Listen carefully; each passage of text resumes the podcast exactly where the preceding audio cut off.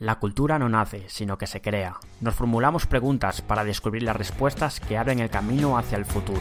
Porque no soy freak, sino una persona con pasiones. Bienvenida y bienvenido al podcast de No Soy Freak. Soy Jesús López, tenemos una hora por delante y un universo pixelado que descubrir.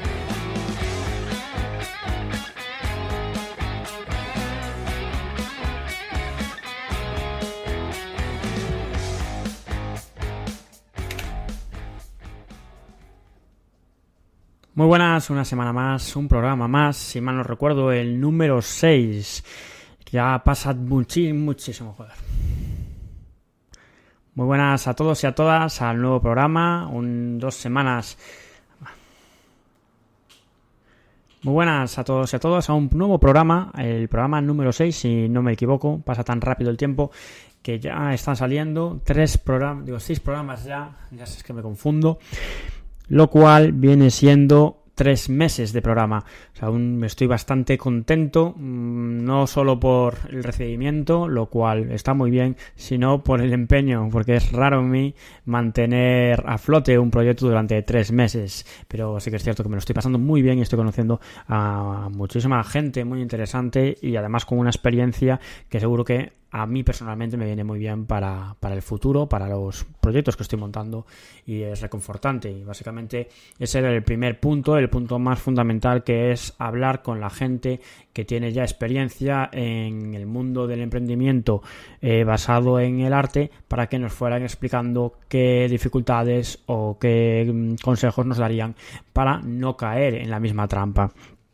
Esta semana eh, tenemos a David Ferrich, el CEO, uno de los CEOs de Devilish Games. Eh, y bueno, la verdad es que la conversación ha estado muy entretenida. Tenéis en el enlace del podcast un vídeo donde mm, es donde yo conocí a esta, a esta persona y donde dije, ostras, pues mira, eh, la verdad es que se lo están montando muy bien. Tienen una estrategia fundamental para, para poder eh, vivir de, de, esta industria y sin duda a la persona que escuche, o sea, a ti, oyente, te, vendrá muy bien para coger ideas de cómo enfocar tu próximo proyecto. Eh, os dejo con la entrevista. Espero que la disfrutéis tanto como yo.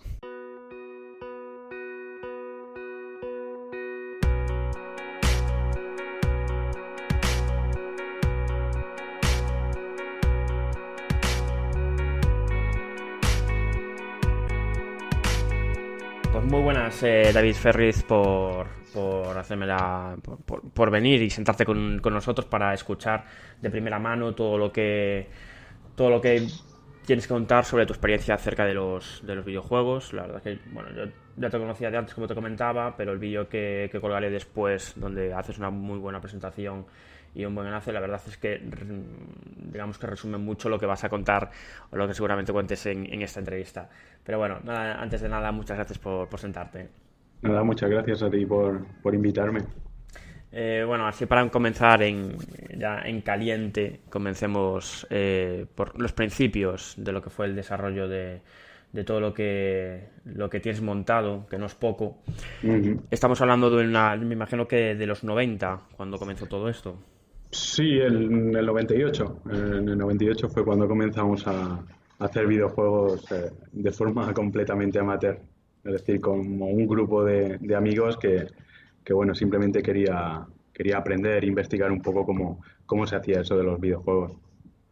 La, experiencia la habías obtenido, o lo que es la base, eh, ¿tenías alguna formación? ¿Fue autodidacta?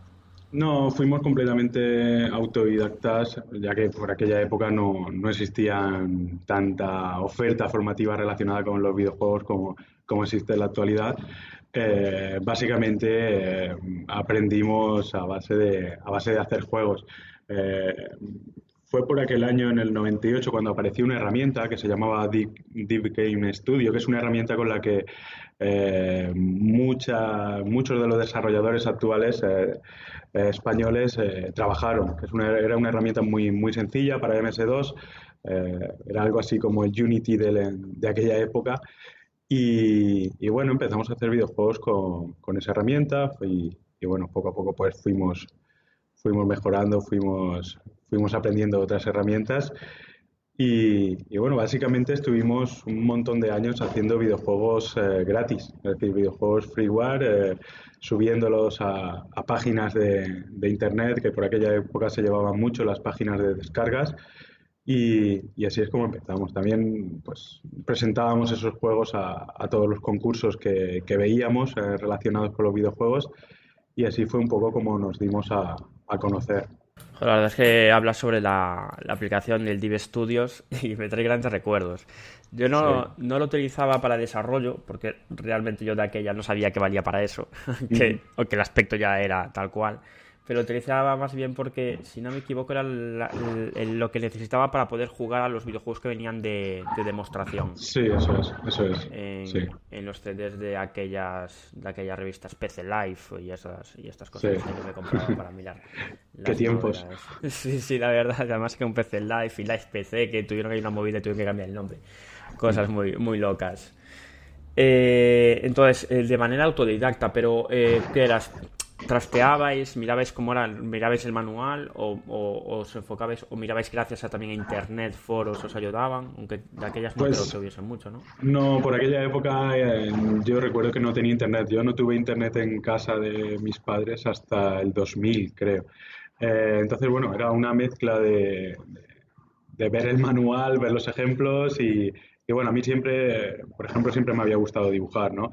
Entonces, eh, lo de dibujar lo tenía más sencillo. Eh, lo que no tenía ni idea era de, programar. Y bueno, por eso unimos al equipo a algunas personas de aquí, de, también de nuestra ciudad, eh, que sí tenían conocimientos de programación ya desde, desde hacía bastante tiempo. También que habían aprendido de forma completamente autodidacta. ¿Cuántos tenías de aquellas? Pues yo tenía 16 años, eh, éramos estudiantes. Yo recuerdo que estaba en cuarto de la ESO, si, si no recuerdo mal. ¿Y cómo, cómo, cómo, fue este interés en los videojuegos? ¿Gracias a, tener ese grupo de amigos que también tenían ese interés? Pues básicamente mm, ese interés eh, se despertó cuando, cuando mis padres me compraron la primera videoconsola, que era una Master System 2. Y, y bueno, yo cuando, cuando vi lo que era un videojuego, el hecho de poder mover un personaje por, por la pantalla, pues, eh, pues despertó mucho mi, mi, curiosidad. Después ya cuando, cuando me compraron un ordenador, pues empecé a investigar un poco cómo, cómo se podía hacer eso, ¿no? Pero vamos, yo recuerdo estar en el colegio eh, dibujando mis propios videojuegos en una libreta de papel, pues desde muy pequeñito, desde los 12, 13 años. a mí me parece muy curioso porque es el salto ese de del disfrutar de videojuegos a desarrollarlos tú mismo. Me imagino que eso es una pregunta que tendría que preguntar a todos los programadores, porque yo me acuerdo también en el colegio, eh, yo lo que hacía era eh, hacer mis propios videojuegos, hacía un diseño así como de Game Boy y hacía unos niveles y mis colegas y yo imaginábamos que eran movimiento y demás. Pero de ahí a desarrollarlos, yo me quedé, o sea, yo no desarrollé ningún videojuego. Entonces es interesante saber un poco tu, qué, pasaba en vuestra mente para decir, oye, mm, quiero crear eh, videojuegos y, bueno, me imagino que en aquella época no pensabais en montar vuestra empresa. Pero, y aparte hoy en día es muy fácil, bueno, muy fácil, es más fácil que antes el, el aprender a desarrollar, no solo por los FPS, carreras, sino también por, porque Internet está mucho más eh, documentado. Sí, bueno, básicamente fue curiosidad, es decir, siempre hemos sido personas bastante inquietas y, queríamos ver cómo, cómo se hacían. Ya cuando, cuando ves tu primer personaje moviéndose por la pantalla, que, pulsas una tecla y se mueve, pues eh, ya solo tienes ganas de seguir y seguir, seguir aprendiendo. Eh, y bueno, así estuvimos durante cuatro o cinco años básicamente aprendiendo, haciendo videojuegos simplemente por, eh, por placer sin planteárnoslo nunca como, como un negocio. Eh, lo que pasó es que, bueno, durante esa etapa también crecimos, terminamos nuestros estudios, yo por ejemplo estudié en la Escuela de Arte, otros compañeros del equipo pues estudiaron programación. Y, y, bueno, nos vimos en un momento en el que ya teníamos pues, no sé, 22, 23 años, eh, sabíamos hacer videojuegos y, bueno, por aquella época eh, no había muchas empresas eh, desarrolladoras de videojuegos en España. Entonces, mm, a nosotros básicamente fue un poco casualidad y también gracias a la popularidad que tenían estos juegos que hacíamos gratuitos, pues de repente un día nos llegó un correo de, una empresa que, necesitaba crear un videojuego educativo. Eh, si no recuerdo mal, se llamaba la, compra saludable. bueno, básicamente era un videojuego en el que tenías que ir por un supermercado comprando productos eh, para tener una dieta equilibrada. Entonces, bueno, ese primer encargo eh, fue un poco el que nos abrió los ojos y nos hizo darnos cuenta de que, de que quizá podíamos ganarnos la vida haciendo videojuegos sobre todo también vimos un hueco ahí en, ese tipo de videojuegos, pequeños videojuegos educativos, pequeños eh, videojuegos publicitarios.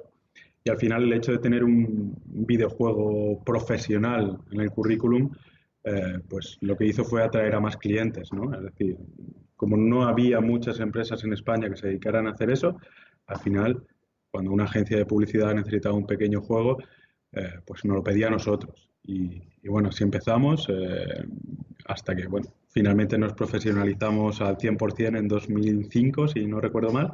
Nos constituimos como empresa y, bueno, desde entonces estamos ahí haciendo ese tipo de, videojuegos por encargo y también haciendo eh, videojuegos propios, lo que ahora se llaman videojuegos independientes, pues seguimos esas dos líneas, ¿no?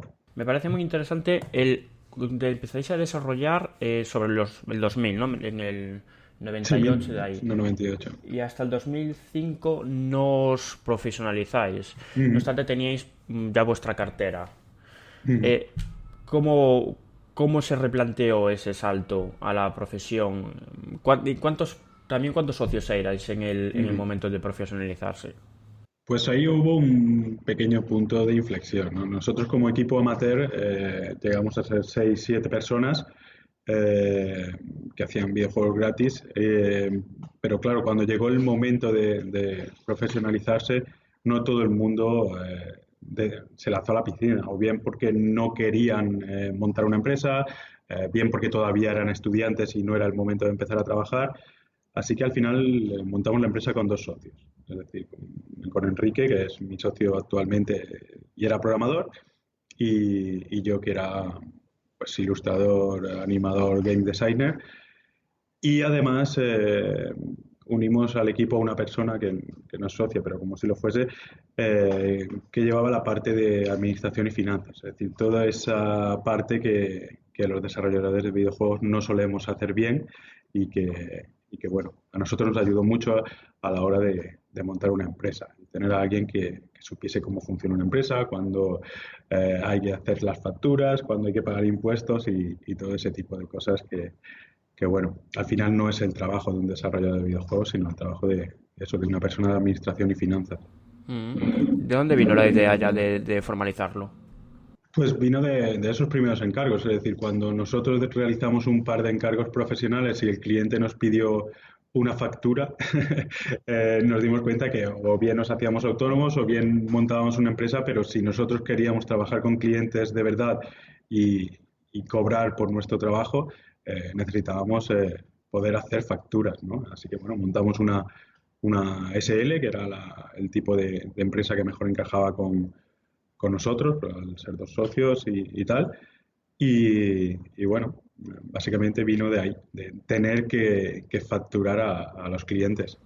¿Y cómo fue? Básicamente porque yo también, ya mis oyentes lo sabrán, que también estoy en esa tesitura de montar una empresa y, es acojonante, o sea, da ese miedo de cara al futuro, ¿no? En plan, bueno, esto ya es algo más serio, esto ya no es algo que hago por hobby, sino que ahora ya voy a empezar a ser una empresa, voy a tener mis, mis, ventajas, pero también los peligros que conlleva montar, montar un negocio.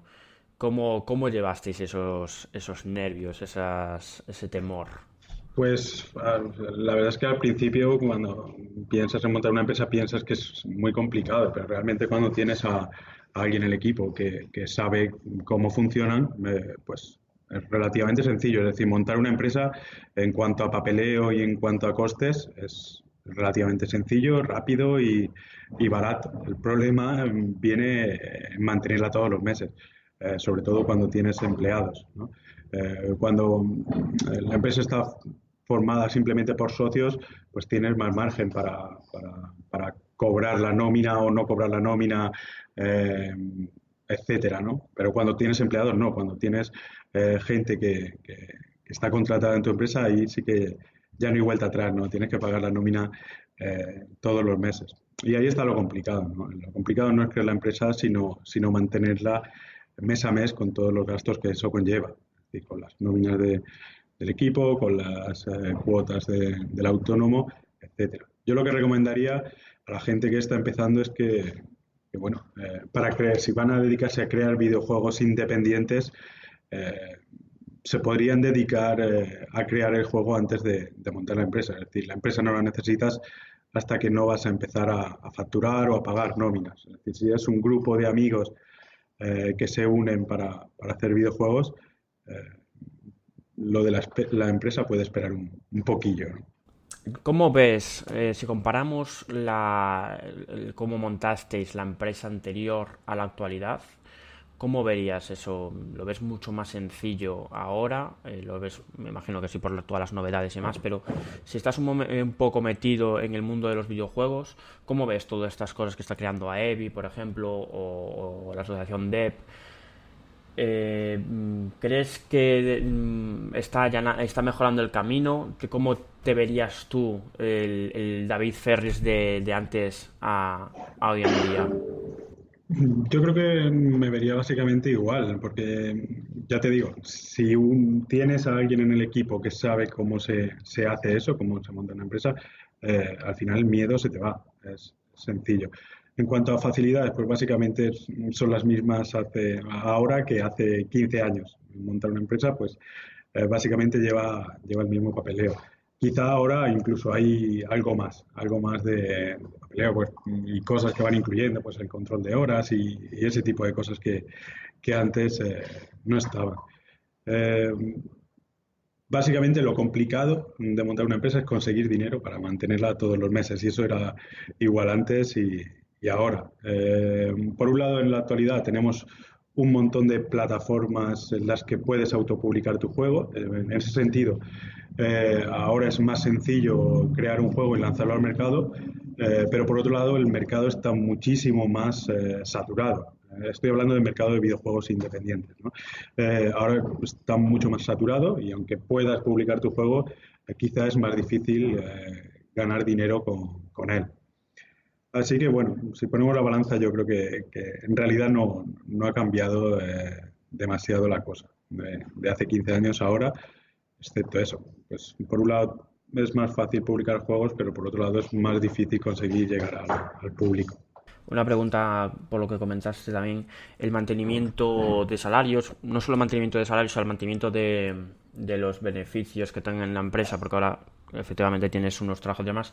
¿Vosotros cómo gestionáis? Porque me imagino que en la empresa eh, los beneficios que tienes, el problema de ser jefe, dueño, porque cuando trabajas por cuenta ajena, tú sabes que vas a tener una nómina con el precio fijo, salvo que trabajas a comisiones. Pero cuando tú ya eres el, dueño o el CEO, como se le quiera llamar ahora con el nuevo argot del, típico jefe, eh, ¿cómo gestionáis el dinero? Porque el, el dinero que os entra es muy variable. ¿Cómo, ¿Qué recomendación darías? Me imagino que esto lo lleva más bien en la persona, el socio que mm. tenéis como de finanzas, pero entiendo que, vosotros sabéis cómo, cómo se gestiona.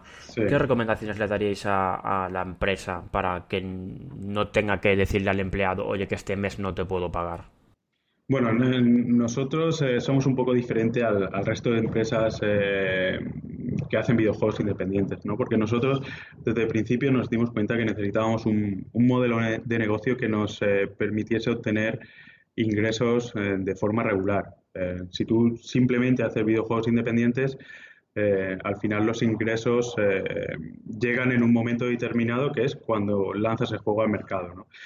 nosotros desde el principio, bueno, desde el principio de la empresa no, eh, cuando montamos la empresa intentamos eh, lanzar un par de videojuegos independientes únicamente al mercado y no conseguimos eh, obtener beneficios con ellos. Así que ahí fue cuando decidimos, oye, lo de los videojuegos publicitarios, lo de los videojuegos educativos parece que tiene futuro y, nos, nos, daban ingresos de forma regular. Así que decidimos potenciar esa línea. Así que ahora, actualmente, por un lado, tenemos eh, una marca que se llama Spherical Pixel, eh, que básicamente es, se dirige a las agencias de publicidad, a los clientes directos y, nos dedicamos a hacer advergaming y, y videojuegos educativos. Eh, yo diría que más de la mitad de, nuestro tiempo. Al final, esto es lo que más ingresos regulares nos, genera. con esa empresa lo que hacemos es pagar las nóminas del equipo y, ahorrar dinero para después invertir en, los proyectos independientes. Así que bueno, por lo que comentabas de la regularidad de, ingresos, etcétera, nosotros pues, desde hace 15 años tenemos ingresos eh, regulares, es decir, nuestra facturación es muy, muy, muy parecida año tras año, ya que tenemos una cartera de clientes eh, bastante grande y, bueno, eh, nos llegan encargos de este tipo constantemente. lo que sí hacemos es, pues como te decía, guardar una parte de, de esos ingresos, de esos beneficios que generan los videojuegos educativos y publicitarios, eh, para invertirlos en proyectos independientes que a veces salen bien y otras veces eh, salen muy mal. ¿no? Eh, pero bueno, yo creo que esa es nuestra clave, ¿no? el haber encontrado un hueco en, en el mercado en el que encajábamos, en el que encajaba un equipo como el nuestro, nos hemos especializado en ese campo y, eso después nos permite asumir los proyectos independientes eh, con mucha más tranquilidad, ya que si un proyecto independiente no sale rentable no pasa nada. Eh, nosotros no nos vamos a ir a la ruina eh, si nuestro proyecto independiente fracasa como, como suele ser de costumbre. Mm, sí, es lo que me, me llamó la atención bastante lo de cuando lo comentabas en el vídeo eh, que claro, vosotros os apoyáis, que me parece una genial idea, apoyar, apoyaros en el Adver Gaming, que es el que os da unos recursos eh, cada mes, y luego ya eh, pues ir lanzando proyectos personales. Porque no sé si hablar, no es hablar de dinero, porque no voy a preguntar cifras y demás, pero cuánto porcentaje de beneficios de la empresa de, en un 100%, cuánto sería Adver Gaming y cuánto, cuánto, cuánto beneficio te da eh, un videojuego de desarrollo indie. Bueno, ¿Merece más, la pena? Más, que beneficios hablaría de ingresos, ¿vale? Eh, a ver, eh, depende un poco del año. Hemos tenido años en los que los proyectos independientes han supuesto pues un 40, 50% de facturación incluso.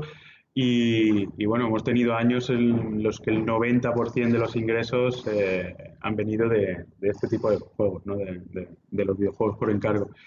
Actualmente, pues yo diría que, no sé, un 70% de los ingresos que estamos teniendo este año pueden venir de proyectos por encargo y el otro 30% de, los proyectos independientes. Claro, es que es lo que a mí me parece interesante. El, tema de, por ejemplo, yo cuando sigo la escena independiente, siempre es aquella persona que, o bien solo, o bien con un estudio, sacan su gran proyecto.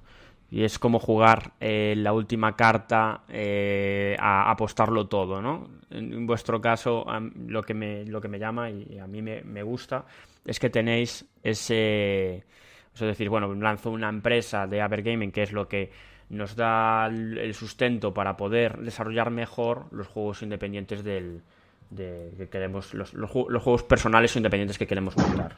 Sí, eh, eh, a ver, evidentemente tiene sus ventajas y sus desventajas. La ventaja es que, bueno, eh, podemos garantizar que todo el mundo va a cobrar la nómina a final de mes, garantizar más o menos que todo el mundo va a cobrar. por otro lado, también yo qué sé, eh, nos gusta mucho hacer videojuegos publicitarios, nos gusta mucho hacer videojuegos educativos, pero evidentemente también nos gustaría poder dedicar más tiempo a veces a, los proyectos independientes y, a veces no podemos. Eh, ese es la principal, el principal inconveniente.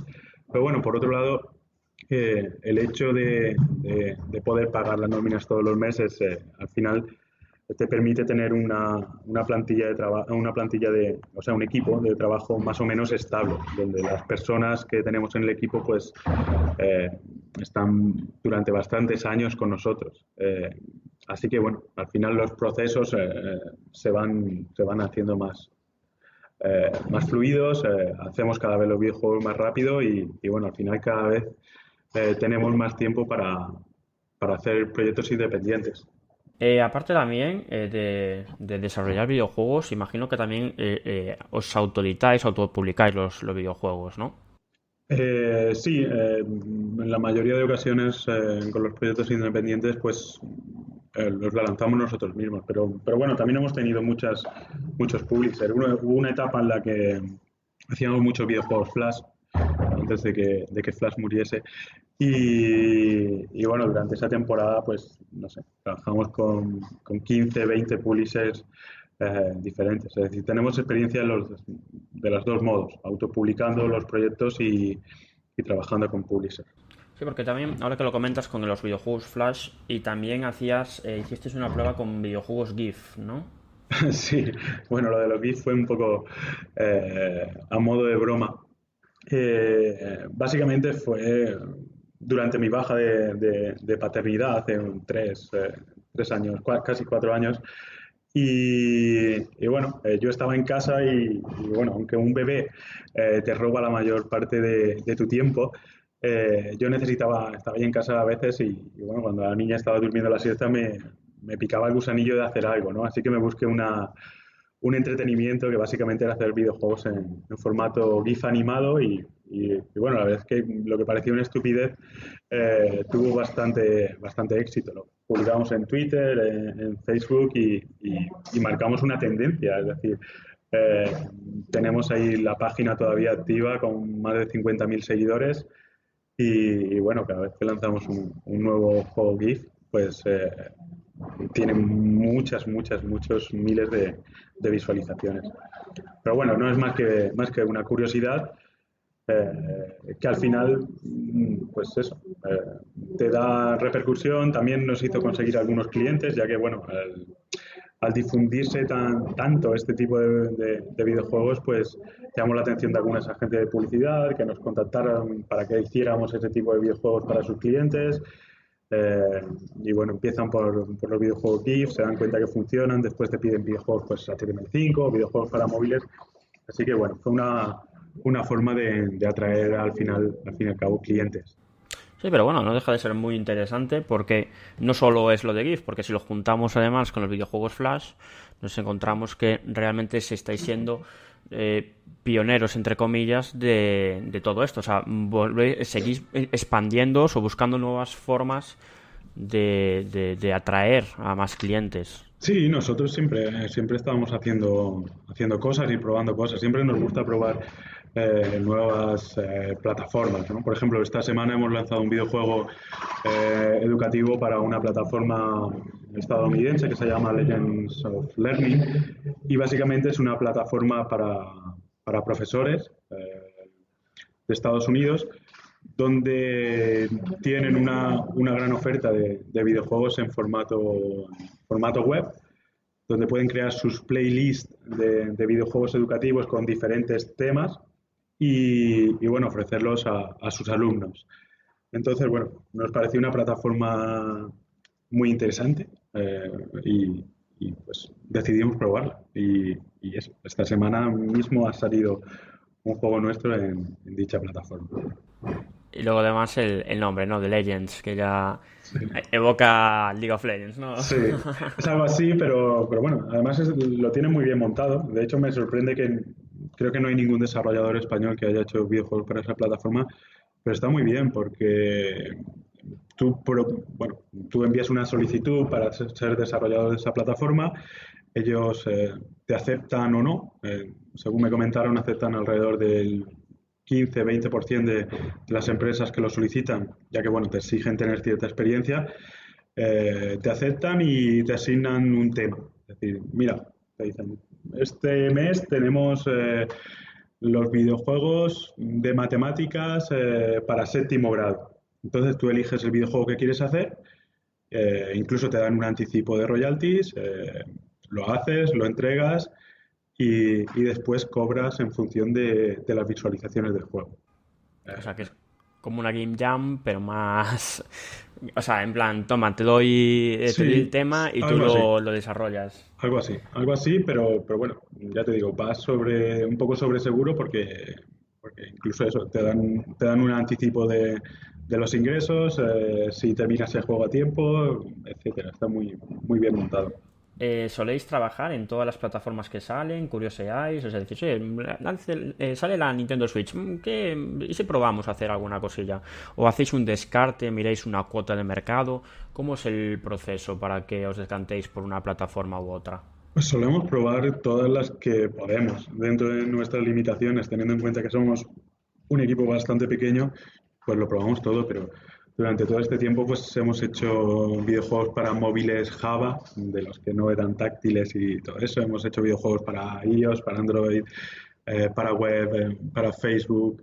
Eh, hemos hecho videojuegos para videoconsolas Android como Ouya o GameStick, que, bueno, fueron un, fracaso absoluto.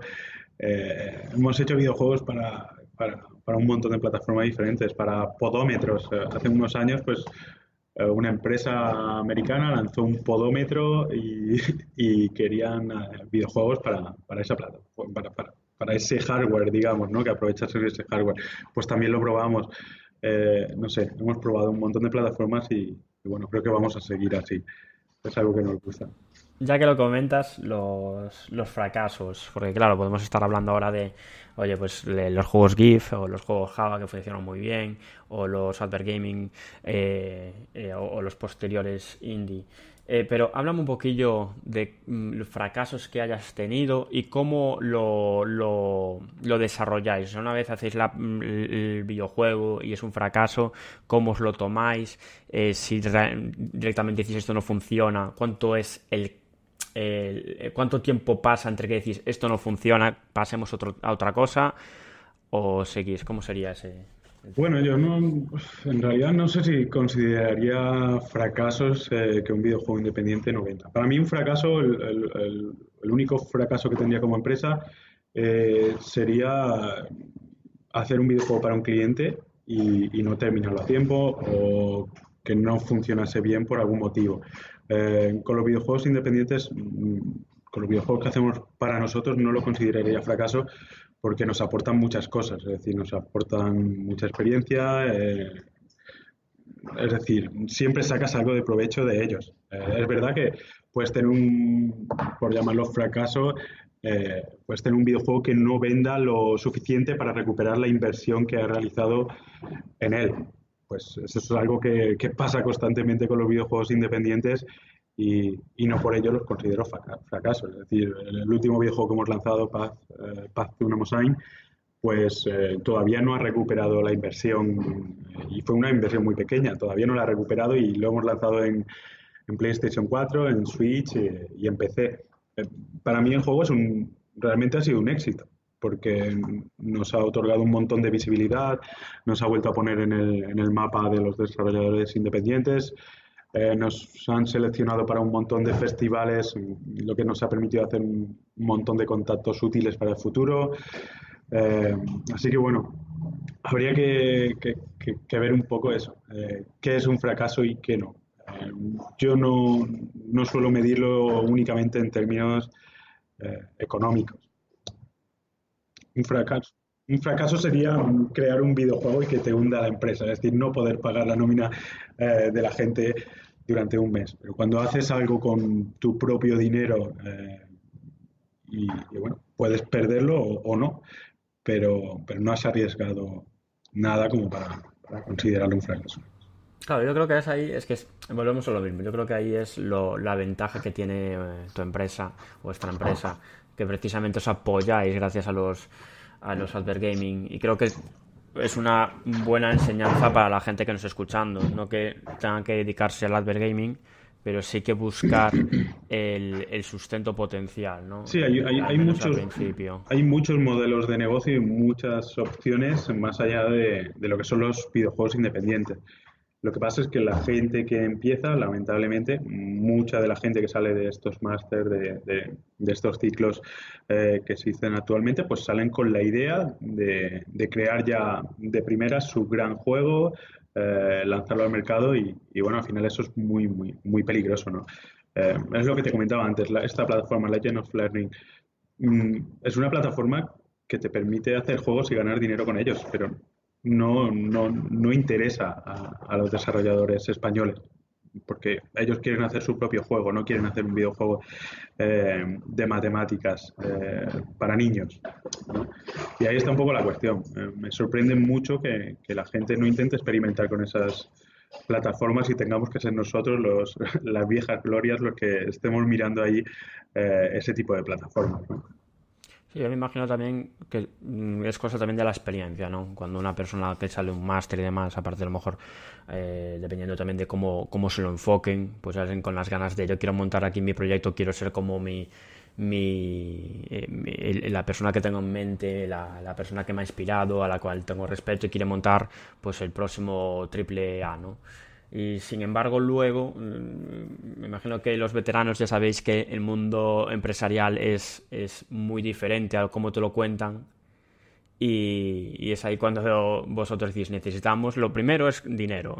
es ahí, independiente a nadie, a ver, lo que es el ejemplo que voy a dar es bastante, mm, es muy diferente porque no es así, pero es como, a mí no me gusta limpiar escaleras, no me gusta limpiar, eh, mm, trabajar limpiando casas, ¿no? Yo quiero ser abogado, pero a lo mejor para eh, trabajar de abogado primero tienes que hacer otros trabajos. Entonces mm, me imagino que es algo como lo vuestro, aunque disfrutéis, no estoy diciendo que, esto sea como limpiar las casas, disfrutáis de vuestro trabajo pero también aprovecháis para, eh, eh, para luego desarrollar, gracias a lo que ganáis de esto, que es lo que da al menos al principio ese dinero, pues termináis desarrollando videojuegos independientes, lo cual tenéis una soltura, una, libertad creativa mucho más grande que cualquier otro desarrollador que no puede vivir. Eh, sí, y, ya no es solamente cuestión de dinero, es decir, lo que aprendes haciendo este tipo de encargos, pues es algo que después puedes aprovechar eh, mucho en tus proyectos independientes, porque cuando te piden un encargo, eh, pues cada cliente es un mundo y, aprendes a tratar con ellos, ¿no? aprendes a hablar con personas de, grandes empresas. Eh, aprendes también tecnologías que no te habías planteado utilizar, porque cuando un cliente te dice, oye, necesito un juego para, de realidad aumentada, pues oye, a lo mejor nunca te habías planteado hacer algo con realidad aumentada y gracias a ese cliente te puedes permitir eh, investigar esa tecnología y además sobre seguro, porque es un trabajo que te van a pagar, ¿no? Eh, entonces eso no es simplemente económico, sino también experiencia, ¿no? Y, a veces pues te creas unas herramientas para hacer un videojuego a un cliente que después te sirven para tus videojuegos independientes, o creas un shader, o creas, no sé, eh, un montón de cosas que, después se pueden aprovechar. Hablemos un poquillo de los videojuegos independientes que desarrollasteis. Eh, en un principio aquí tengo King Lucas. ¿Qué, tal fue la experiencia con, King Lucas? Pues mm, fue larga. Eh, fue una experiencia mm, en parte estresante y, en parte ilusionante. Eh, pues antes de King Lucas habíamos lanzado como 50 videojuegos independientes ya, ¿no? Pero este fue un proyecto en el que metimos mucha ilusión, fue nuestro primer videojuego eh, para Steam. Eh, y bueno, cambiamos el concepto varias veces porque queríamos crear. Al principio era un juego multijugador orientado a móviles, después decidimos cambiar de plataforma, eh, reprogramarlo en Unity y lanzarlo en, Steam. Así que bueno, fue algo bastante largo que dio como resultado un juego que, que, bueno, mm, con el que yo estoy bastante contento, estoy bastante satisfecho y que, y que, bueno, a pesar de no recuperar su inversión, como experiencia fue bastante, bastante buena. Eh, gracias a esa experiencia ahora hemos lanzado eh, to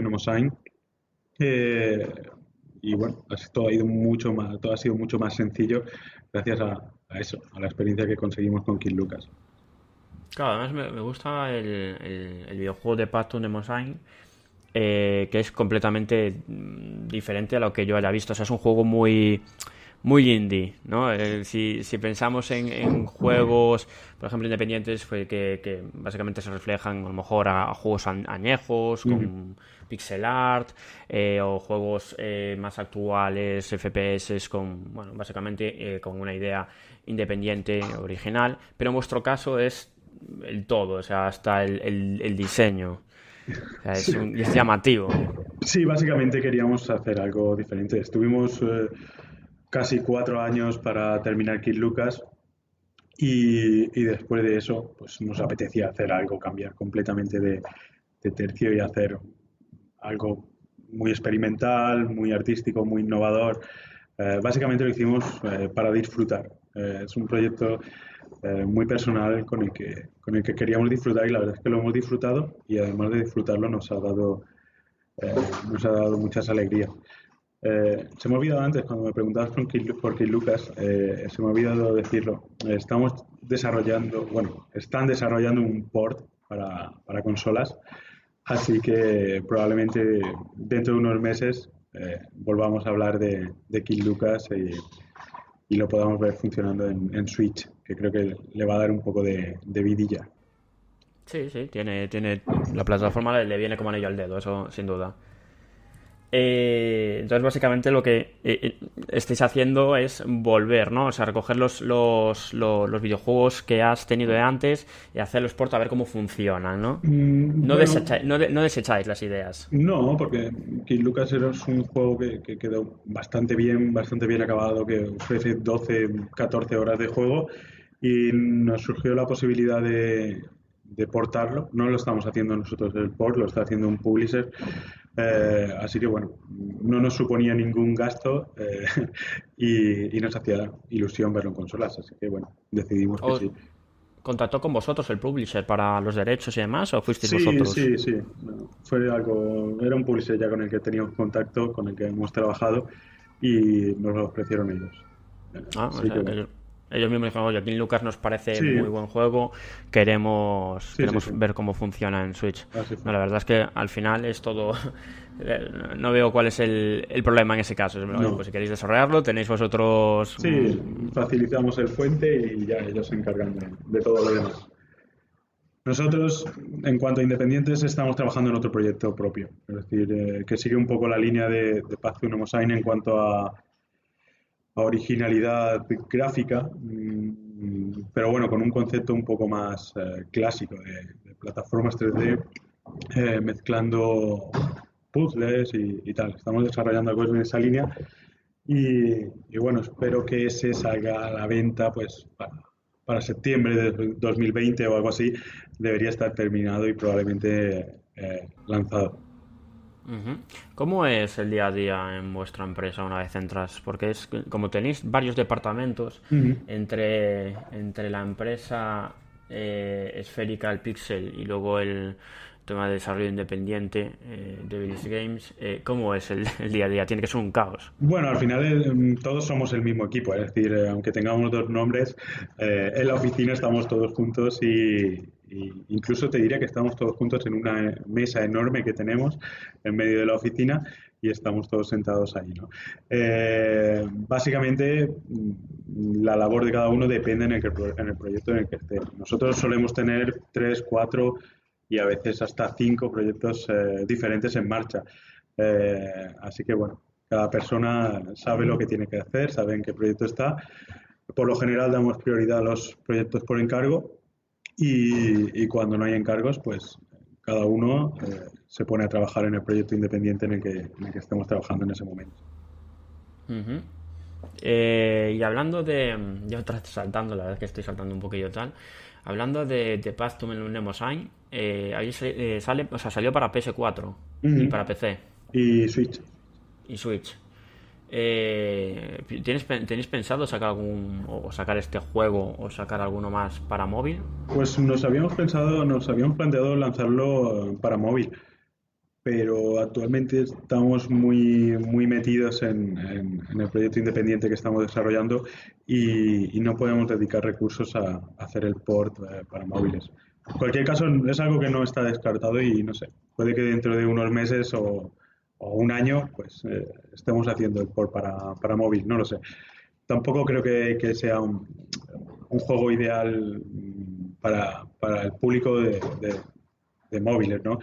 Por un lado sí es ideal porque es un juego de puzzles que, que, que, tendría, se manejaría muy bien con controles táctiles, eh, pero por otro lado es un juego premium, es decir, no, no incluye el, pues no incluye, no está diseñado para incluir publicidad o para monetizarse a base de micropagos, ¿no? que es lo que, lo que suele funcionar mejor en, las plataformas móviles. Así que bueno, si lo lanzamos era un poco por gusto, lanzarlo pues a 4,99 o algo así y, y ya está. Mm, o sino que, que, venga algún publisher, que a ver si nos escucha algún publisher y dice, pues mira, me parece muy buena idea, voy a contactar con ellos para, hacer un para hacer un port. Pues sí, nosotros encantados. De hecho, el port sería muy rápido, es decir, eh, probablemente en un par de semanas podríamos tenerlo, tenerlo listo y, publicado, pero ya te digo, es cuestión un poco de, prioridades. Ahora tenemos un, proyecto indie que nos ilusiona mucho, en el que nos va a tener ocupados eh, durante mucho tiempo y, estamos centrados en eso. Mm, perfecto. Vale, pues yo creo que hasta aquí ya sabemos mm, todo lo que, bueno, todo no, aún quedaría mucho más, pero tampoco quiero alargar mucho la entrevista. Eso ya lo dejamos para algún día si, si nos vemos, pues tomamos una, una caña. Unos últimos, unos últimos consejos para, para emprendedores eh, pensando en el panorama actual de videojuegos, que tal como comentabas es como hace, parecido a lo que pasaba hace 15 años. ¿Qué consejos, qué importancia, si, te, si piensas y dices, qué consejo le daría a. Estoy en el hecho de muerte y tengo que hablar con un, con, un desarrollador, ¿qué consejo le, le daría? Espero que, en el hecho de muerte no venga ningún desarrollador, pero. Tiene por ahí uno, hola, buenas. Eh, pues nada, les diría que, bueno, tienen que saber que no hay que desanimarse a las primeras de cambio, es decir, eh, esto es una una carrera de, fondo. Eh, el éxito casi nunca llega a la primera, así que bueno, que lancen su primer videojuego al mercado eh, y no tenga éxito, que, no se den por vencidos. Eh, les animaría también a que aprendan constantemente. la industria de videojuegos cambia mucho en cuanto a tecnologías, a plataformas, a modelos de negocio, así que les diría que, bueno, que, no se olviden de, aunque tengan trabajo aunque estén eh, trabajando en alguna empresa o en su propio proyecto, que, no se olviden de, continuar aprendiendo. Eh, la gente que quiere montar su empresa, pues les diría que encuentren su hueco en el mercado, es decir, que, encuentren un tipo de juegos eh, con el que puedan ganar dinero y en el que se ajuste a las características de su equipo. En nuestro caso, pues hacemos videojuegos pequeños porque somos un equipo pequeño, somos solamente siete o ocho personas. Eh, así que bueno, que encuentren un hueco en el mercado. Eh, y bueno, mm, no sé, no sé si, les recomendaría alguna cosa más. Yo creo que, que con eso ya tienen suficiente para, para ir tirando para ir tirando y darle al coco. Vale, pues nada, como hago siempre la última pregunta, básicamente contamos con aquella persona que te está escuchando y dice, jo, pues a mí me interesa saber más sobre él, sobre David, o sobre la empresa, o sobre cómo lo gestionó, o yo gestionó, o yo estoy gestionando algo pero tengo unas dificultades y me gustaría contactar con alguien con experiencia.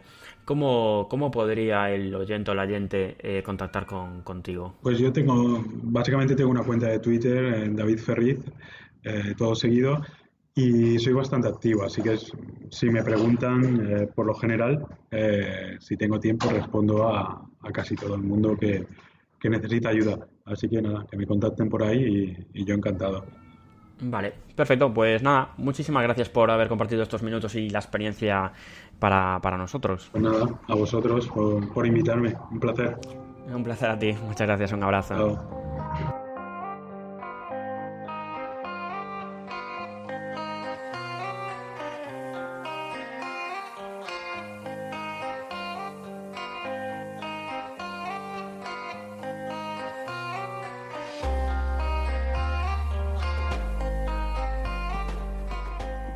Y en el Cultura Camina conmigo de este programa, para quien sea nuevo y escuche este programa por primera vez en esta sección, eh, lo que hago es hablar con personas de renombre para que nos cuenten sus intereses y eh, acerca de la cultura. No solo nos enfocamos en su trabajo, sino también pues preguntamos sobre referencias y sobre qué, qué otros medios eh, consume para cogerlo, apuntarlo en la libreta y adquirirlo y leerlo o verlo o jugarlo en los días siguientes.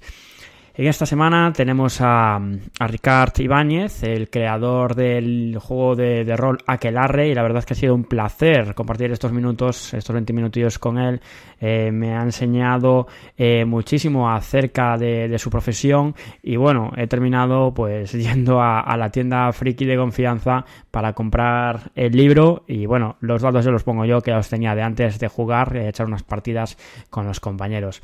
Espero que a vosotros y a vosotras también también os, os guste tanto como a mí entrevistarlo y bueno, si es así, espero que en el futuro podamos hablar de, de todo el, el mundo que ha creado la mente con la que he tenido el placer de, de hablar.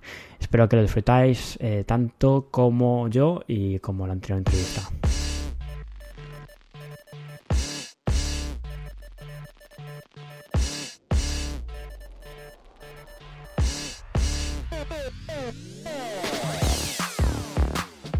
Muy buenas, eh, Ricardo Ibáñez, y gracias por sentarte con nosotros a hablar un, estos 20 minutillos sobre cultura. Muy buenas, encantado de estar aquí. Tal como te comentaba y como comento en todos los programas, eh, esta sección trata sobre, sobre cultura, sobre tu, tus gustos, tu experiencia en el, en el mundo del arte. Eh, en este caso sí que me interesa también, bueno, eres historiador, así que me imagino que, que vendrá un poquillo eh, el proceso de, creación de, todo ese proceso. La finalidad de, tus, de tus proyectos me imagino que vendrá mucho de, esa experiencia. ¿Cómo, ¿Cómo, llegaste a ser creador de juegos de rol como Aquelarre? Mm, bueno, pues precisamente estaba en el instituto, era el año 82, y a mí era aficionado a los juegos de guerra, los wargames, y en la semana cultural iban a dar una...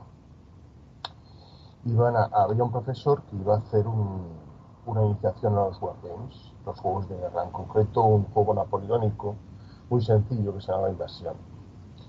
Y cuando estaba esperando en la tutoría para inscribirme y tal, um, escuché una conversación de dos chicos que hablaban de un juego nuevo que era solamente imaginación, en que no había fichas, eh, ni había tablero, ni nada. Y me interesó mucho empecé a preguntar, pregunté dónde hacían las partidas y a partir de ahí conocí el juego de rol.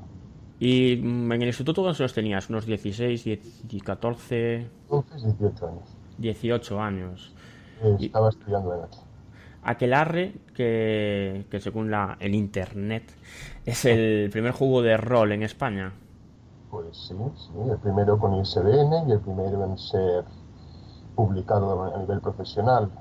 Ha, ha, ha, habido otros antes, pero eran a nivel aficionado y lo típico que haces el juego, haces fotocopias y lo colocas entre amigos.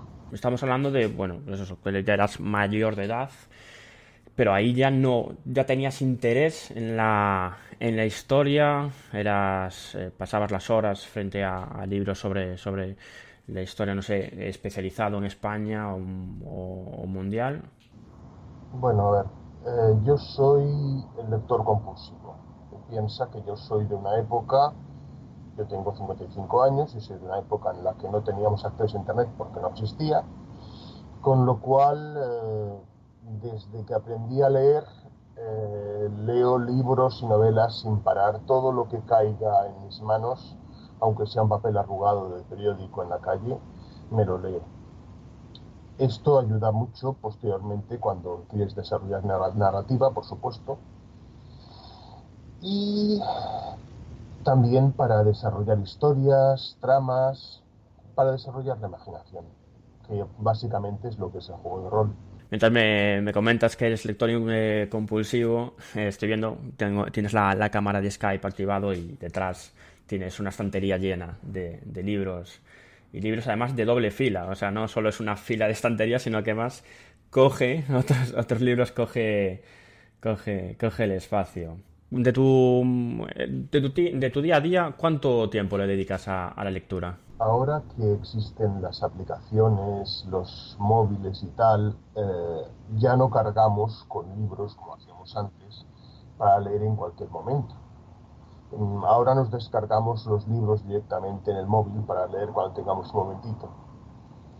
Pero bueno, mm, yo creo que soy la única persona a la que le han llamado la atención a los 20 años cuando estaban haciendo la mili y iba a entrar en guardia por llevar un libro demasiado grueso en el bolsillo.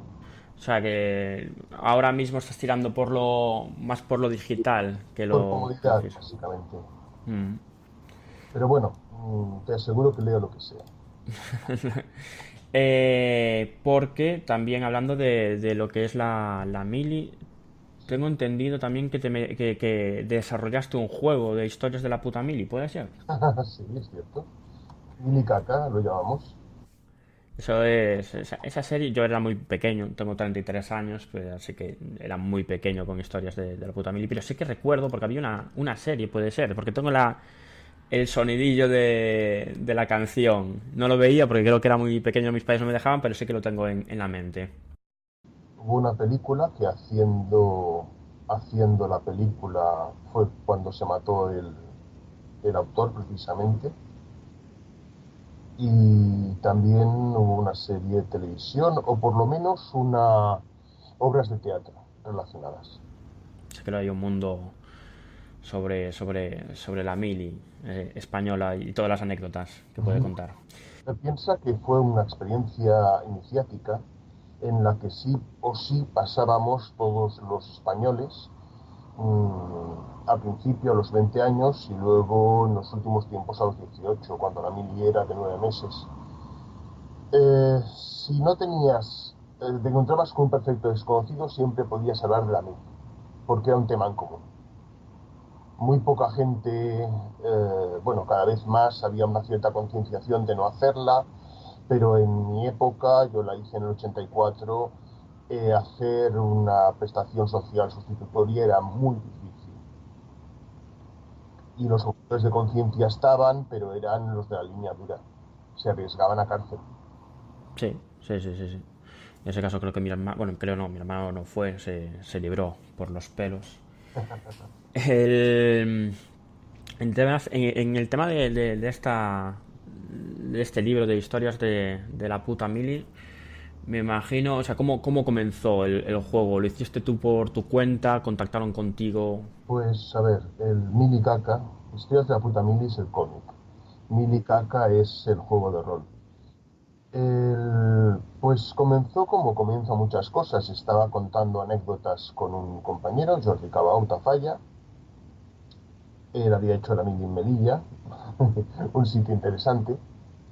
Y bueno, empezamos a pensar que teníamos eh, mucha que había material para sacar un juego mm, a nivel cómico de, broma en el que la gente se riera y contando anécdotas comunes.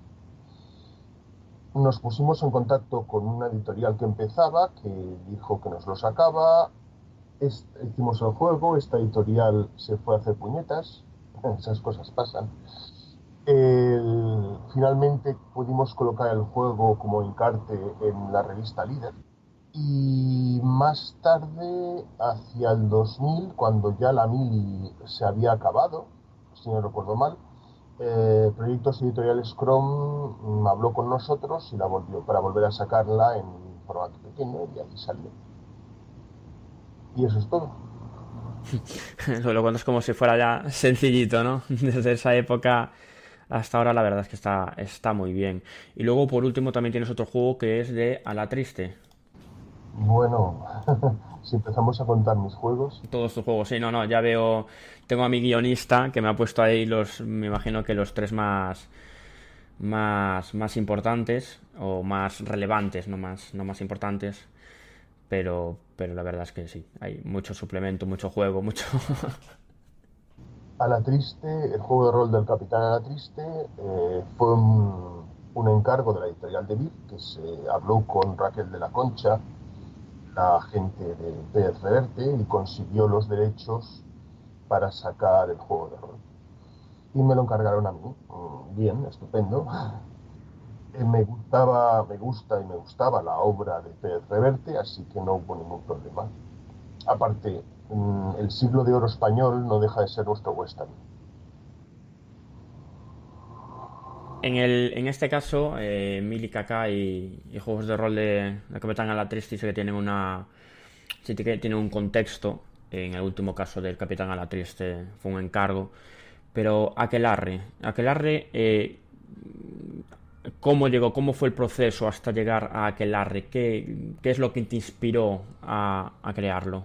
Bueno, mm, a ver, hay que ponerse en contexto. Aquelarre se empieza a diseñar en el año 88 y entonces hay eh, tres juegos en castellano en el mercado español, que son eh, La llamada de Tulu, Quest y eh, el juego El Señor de los Anillos, el juego de rol de la Tierra Media.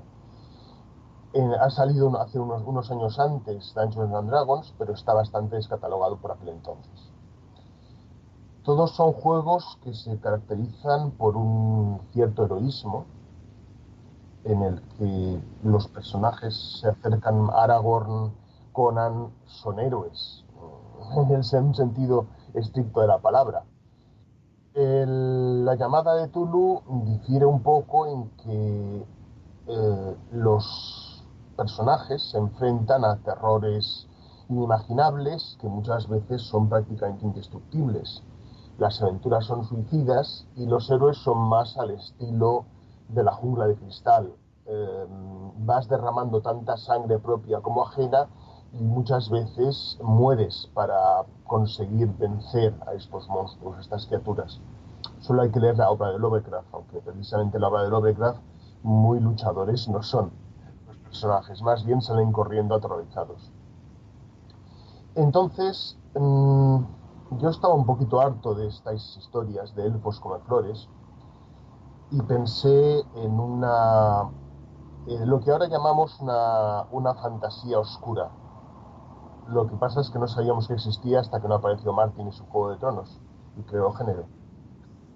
Una, un mundo en el que las, las armaduras se oxidaran, las armas se mellaran, y los héroes no, eran, no fueran tan héroes, sino que trataran mm, de sobrevivir y a veces fueran héroes porque no tenían más remedio. Dándole vueltas a esto, cayó en mis manos un cómic excelente que se llama El sortilegio del bosque de las brumas, que habla sobre un caballero y sus dos criados que se internan en un bosque mágico, un bosque poblado de elfos y gnomos, donde hay una amenaza, un peligro. Pero esto está ambientado en plena guerra de los 100 años. Y me fascinó cómo se mezclaba por un lado el, realismo más salvaje. El guerrero, por ejemplo, tiene la cara completamente destrozada por, por haber sido un pardo, un, caballero sin, pero no noble, un caballero villano todo lo que hizo lo hizo por una mujer que cuando llega ha, sido violada por sus propios hombres. o sea, imaginémonos, al principio la, la, pareja de criados son los únicos supervivientes de, una, de un pueblo que ha sido arrasado por una compañía de mercenarios. Entonces, eh, me fascinó este mezcla de las cosas mágicas con la historia más real y pensé que se podía adaptar a nuestra historia, al siglo XIV, donde hay cinco naciones en la península ibérica eh, y tres religiones y se dedican a pelear entre sí. Mm, y al mismo tiempo riquísimo de leyendas, de historias. Y pensé, bueno, ahí tenemos un campo que podemos desarrollar y así nació Aquelarre. Muy interesante. No, la verdad es que, bueno, ahora No Soy Freak está, está enfocado en, videojuegos, pero como te, como, te comentaba anteriormente, nos estamos ya expandiendo. Eh, y aquí en, los videojuegos, salvo ahora, que es donde Blasphemous, que es un juego donde sí que recupera un poco la historia eh, española, eh, sí que no solemos mirar más para afuera ¿no? que para la historia rica o riquísima, la cultura riquísima que tenemos en, España. En, Galicia, sin ir más lejos con el tema de las megas y, demás, tenemos, vamos, para hacer eh, 4.000 películas y, libros. si solo fuera las megas, es el lobisome, eh, los mouros, las mouras encantadas, eh, los mariños, y un, una criatura que se, que se conoce muy poco, que es el tesoro viviente. No, es, poco conocido. Eh, si no recuerdo mal, Saramago habla de él. Es, eh, imagínate, un tesoro de monedas de oro que está vivo. Puede convertirse en un, eh, en un monstruo de oro y cada vez que lo hieres sangra oro, sangra monedas. Pero claro, al tesoro no le gusta que lo cojas por motivos evidentes. Sí, aparte es un poco raro, ¿no? Porque es, es un, un ser vivo al que tienes que hacer daño para poder... Sí. Tiene esa dualidad. Pues está, está muy bien. Eh, buscaré después información porque me parece, me parece interesante. Está Eh, puro encantado. En el, en el, en el caso de juegos de rol, que eres más de, de máster, jugador, ¿qué perfil te gusta más? A ver, tú piensas que el primer juego de rol se publica en castellano en el año 85, que es Dungeons and Dragons básico. Y yo juego rol desde el 82, es decir, mm, hubo una serie de jovencitos muy entusiastas que se dedicaron a insistir y a promocionar a las editoriales que, que el rol era posible, que había que hacerlo, y yo fui uno de ellos.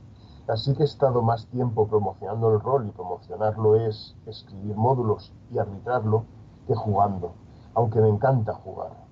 Una buena, una buena historia y, tirada de dados. Eh, vale, estamos hablando, bueno, pues que te gustan los cómics, la literatura. Más allá de, de estos dos eh, formatos, eh, ¿qué me puedes comentar de, de películas? ¿Juegas a videojuegos? ¿Te expandes un poco más? ¿Música? A ver, juego a videojuegos, lo que pasa es que mm, los videojuegos actuales cada vez me parecen más frenéticos y suelo jugar a videojuegos mm, los más antiguos que me permite mi ordenador, de unos 5 o 10 años, que son más tranquilitos.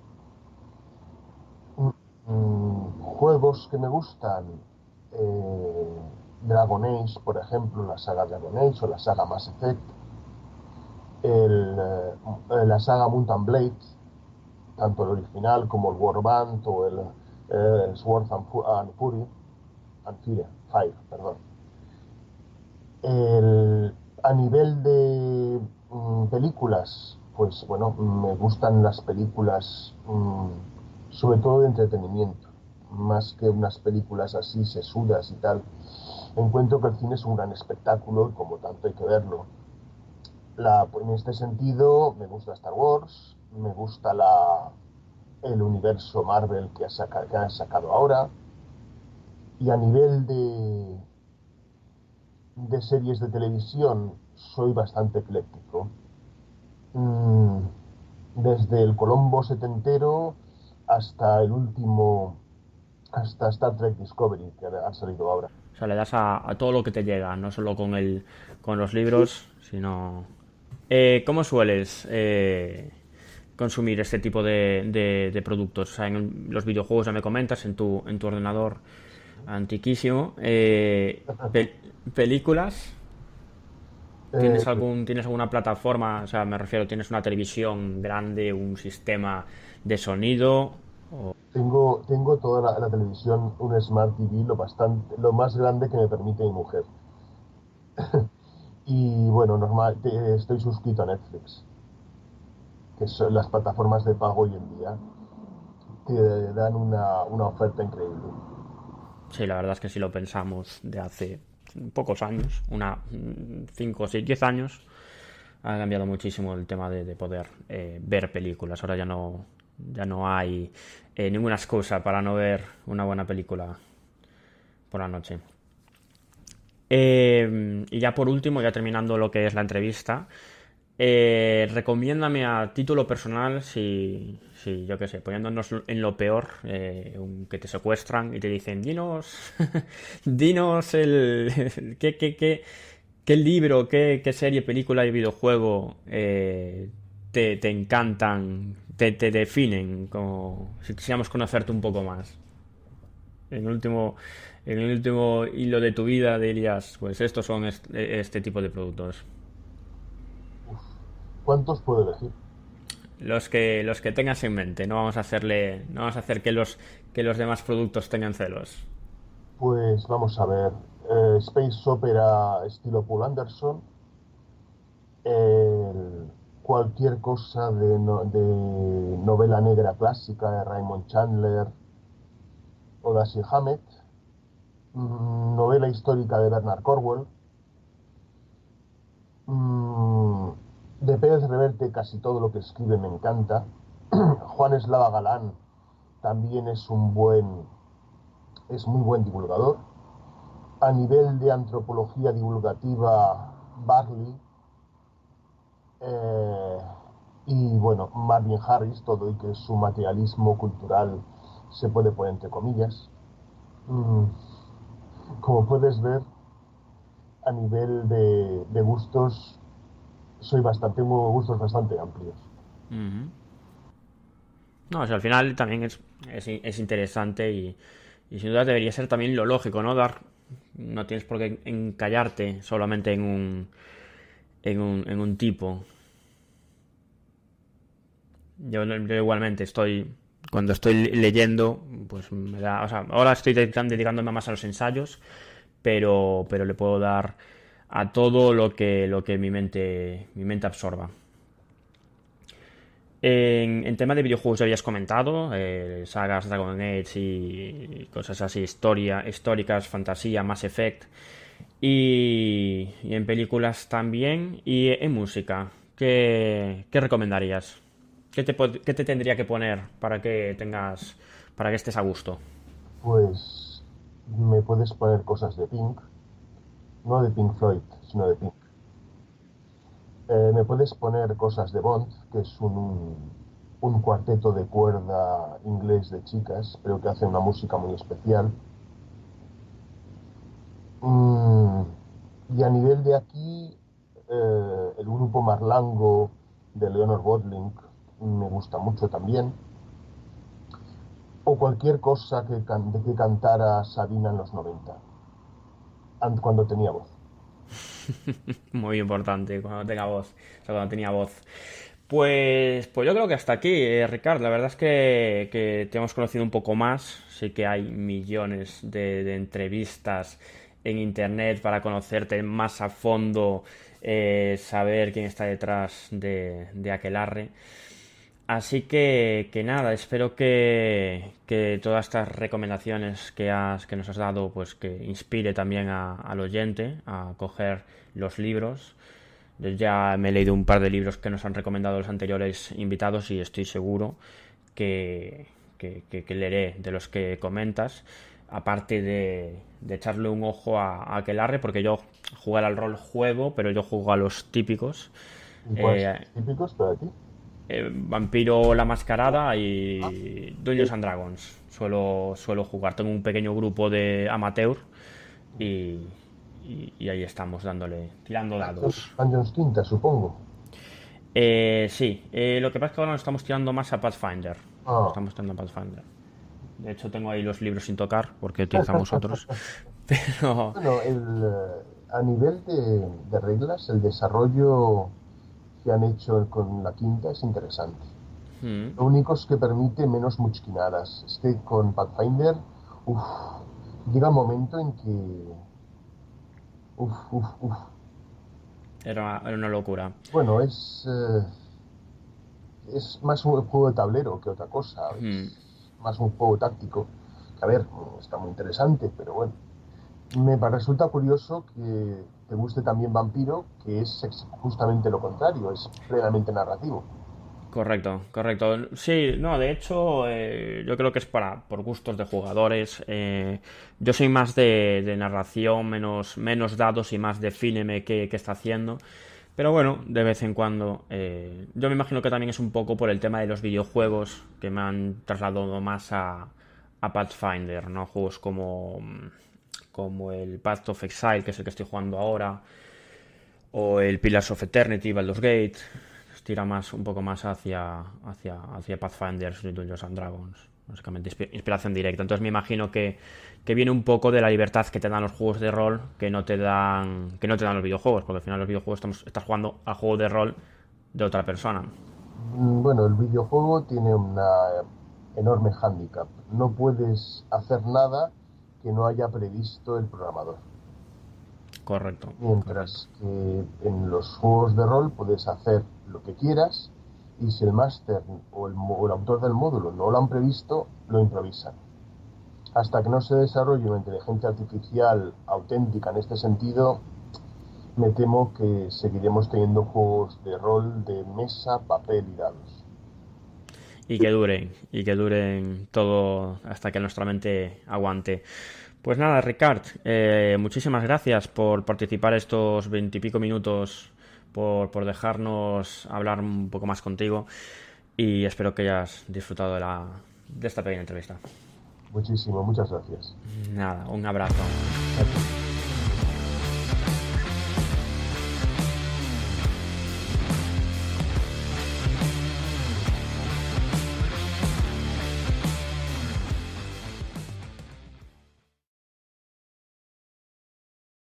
Pues una hora y cuarto de programa terminamos con, con, estas dos entrevistas y con tal ya os dejo libres. Esto es como cuando íbamos a misa y el, y el cura, después de toda la charla y demás, decía, podéis ir en paz, ¿no? Demos gracias a Dios. Yo siempre decía lo mismo, de demos gracias a Dios. Nos dice en plan, bueno, pues lo decimos en plan, bueno, demos gracias de que ya nos podemos ir. Bueno, pues ya nos, de, ya nos molesto más. Eh, dentro de dos semanas un nuevo programa, del cual ya se está cocinando y espero que sea tan bueno como este y como en las anteriores.